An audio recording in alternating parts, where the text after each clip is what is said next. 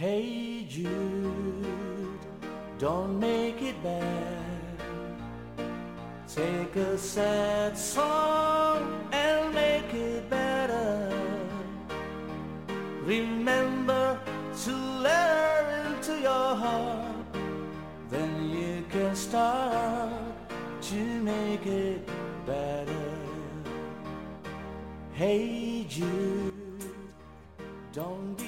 熟悉的旋律，经典的歌词，伴随在 Beatles 的歌声下，开始今天的节目。欢迎你在这个看不见世界的地方收听我的节目。这里是 FM 幺四五零幺零七，而我依然是那个在夜晚为你读书的武先生。最近的天气简直让人不敢想象，满天的雾霾，看不清远方，看不清未来。我们熟悉的街景，熟悉的风景，早已荡然无存。冲入眼帘的是那灰色的、肮脏的、可怕的雾霾。如果说这可怕而又肮脏的污染可以看得到、防得到、又感受得到的话，那也许这个世界上还有一种东西，我们无从看见、无从谈起，更无从感受。开始今天的题目吧。来自一个微信的公众号，是我三个月以前看到的文章，今天把它分享给你。来自咪蒙，我爱的人得了抑郁症。我的一个老同学，他是那种超级话痨，你跟他提什么话题，从哺乳喂养到神舟七号，再到。跳蛋的型号，他都能滔滔不绝地跟你聊上大半天。有一次，我们在成都玉林吃串串香的时候，他聊起了 AV 制作全过程，包括制作某种体液是用牛奶和蜂蜜按照一定的比例勾兑的。他聊得特别嗨，那种快乐的情绪感染了很多人。服务员在旁边听得入神。站在我们这桌，久久不肯离去。这样一个目测、活泼开朗的人，他也得了抑郁症，完全是突然的，毫无征兆。他突然对任何事情都提不起兴趣。他最爱打的游戏，不爱玩了。他最爱去 K 歌，别人约他都不想去。他最喜欢的妹子找他聊天。说今天我好闲啊，他连呵呵都不想说，完全消失，从不回复。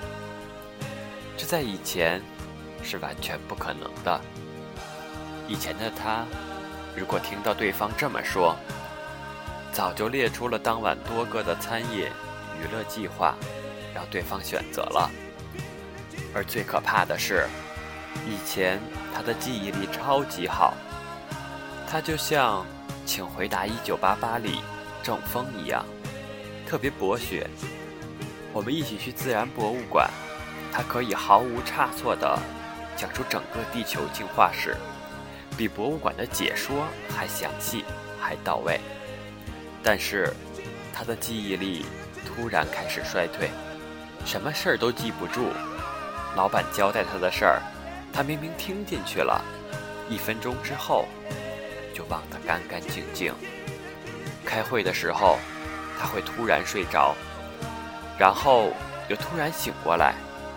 这时他会非常惶恐，不知道自己睡着了多久，不知道在自己睡着的时候错过了什么东西。他去医院诊断，才知道自己患了中度的抑郁症。那段时间。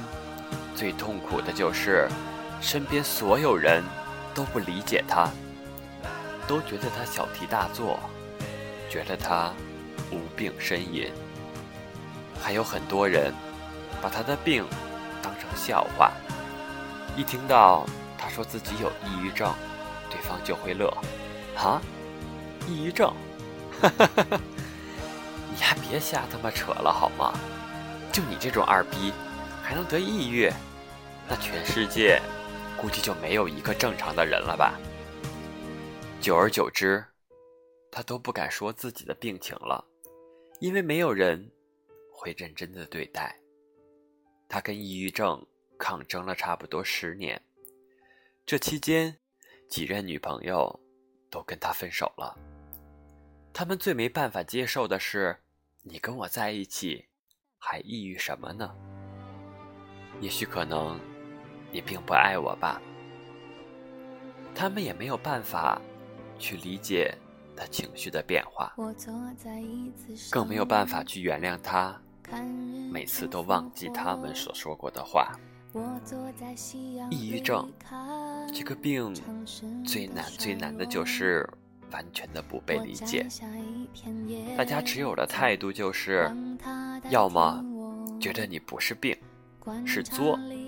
要指责你，要么觉得你是精神患者，要远离你。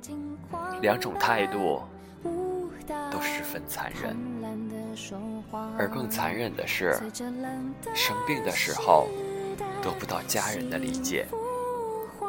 我以前认识一个女生，初中的时候突然开始厌学，打开书就会手发抖，会产生一种很绝望的情绪。特别想死，他声泪俱下的跟爸妈说自己学不进去，一进学校就很痛苦，能不能不去上学了呀？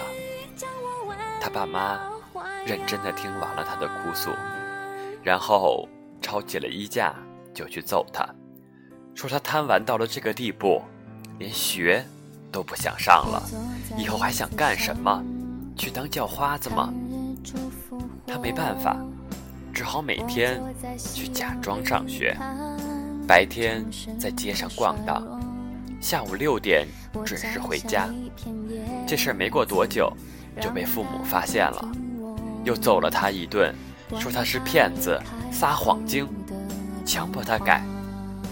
而他也十分想改，可是生病又怎么能改呢？转眼到了高中。他的父母强迫他去一所很远很远的学校上学，让他去住校，多多锻炼。离开了熟悉的环境，他的压力更大了。他以前难过的时候还可以说话，还哭得出来。上了高中，更加严重，没法说话，也哭不出来了，因为性格极其内向。很受排挤，大家都觉得他是怪胎。有段时间，他连续四天没有睡着觉。有天半夜，他觉得全身很痛，每一个神经都在拉扯自己，每一条神经末端都在撕裂。他全身哆嗦、发冷，没有办法呼吸，没有办法控制。他无意识的突然大声尖叫，把自己吓了一跳。而这种尖叫声，更是惹怒了室友。室友们问他：“你他妈抽什么风？要睡睡，不睡滚！”他很想说对不起，但是他根本说不出来呀。情绪越来越崩溃。是的，他被学校劝退学了。他爸妈花了很长很长时间，才接受了他生病的事实。当我见他的时候，他看起来已经没有任何的情绪问题了，特别知性，特别优雅。他跟我说，是因为自己看了很多很多年的心理医生，加上自己。一直在自学关于抑郁症的知识，他现在好多了。他还在一些论坛帮助有同样遭遇的人。那是七八年以前，他开着一家小小的咖啡馆，他们家的法式吐司特别的好吃，而且就在那天，他专门告诉我做好吃法式吐司的秘诀。那时候，他看上去真的痊愈了，笑容充满温暖，充满阳光。两年以前，我又一次得到了他的消息，听说他的病复发了，最后选择了割腕自杀。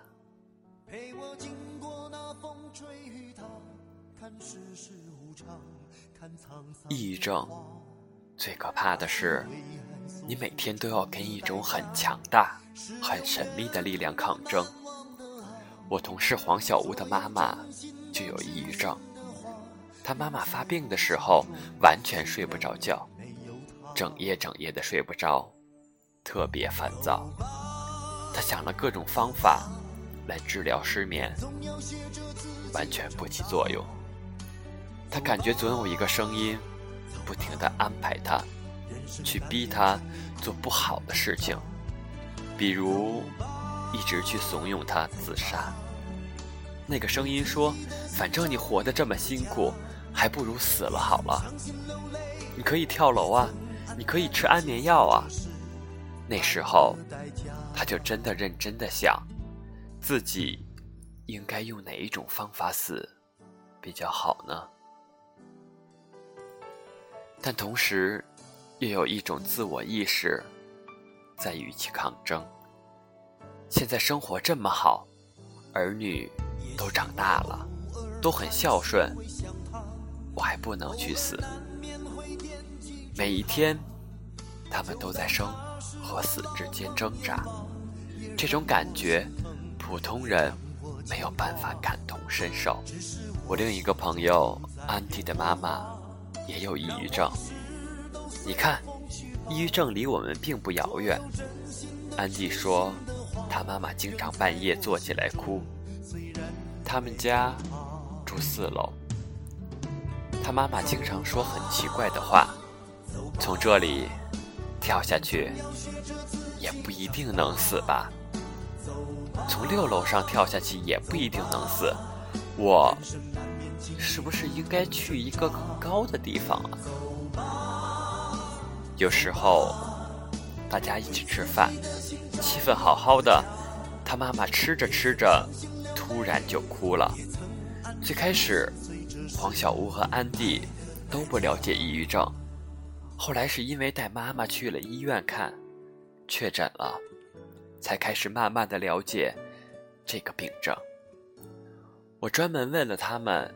我们该如何对待抑郁症患者呢？他们和我说：“千万不要否定他们的病情。抑郁症患者早已经陷入了深度的自责，觉得别人都能好好的，为什么就我有问题？他们一直在否定自己，觉得自己不好，觉得给别人添麻烦了。让他们感知到。”生病并不是他们的错，他们也是无辜的，而我们愿意陪他们一起去面对疾病。当然，我们也不要把他们当成奇怪的人，把抑郁症当成感冒、发烧、阑尾炎这样正常的病。抑郁症被称作情绪的感冒。当然。他的症状要比感冒严重的多。那些自以为是的开导，对他们来说是没有用的，反而让他们更加有挫败感。他们需要的是关注和陪伴，陪他们去散步，带他们去旅行散心。他们很需要安全感，所以我们一定要给他们最强大的安全感告诉他们不管你发生任何事儿我一定会陪在你的身边。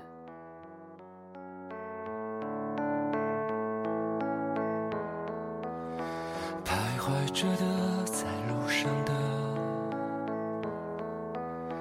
你要走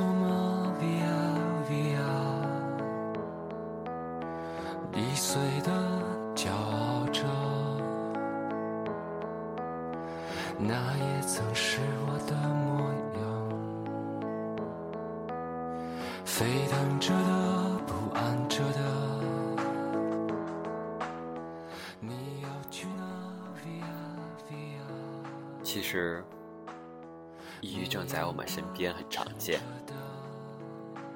它是一种心理疾病，需要我们每一个人正常对待，就像对待感冒、对待发烧，就像我如何对待二零一四年的自己。我们每一个人都会有自己的想法。也许这个世界原本就是黑暗的，不是吗？它让我们看到光明，又遮住光明。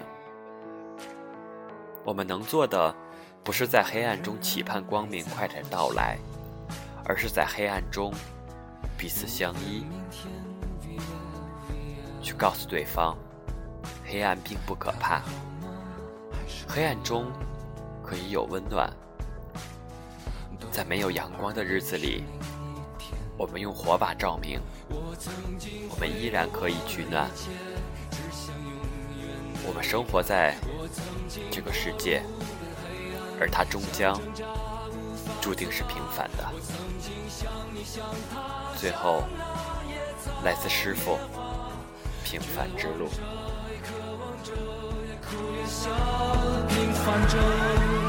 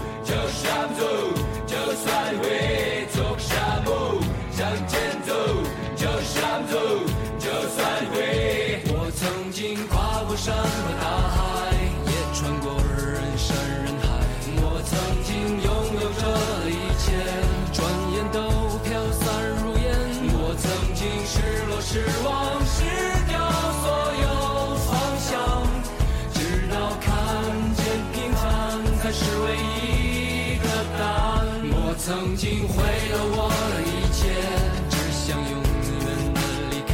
我曾经堕入无边黑暗，想挣扎无法自拔。我曾经像你，像他，像那野草野花，绝望着，渴望着，也哭也笑。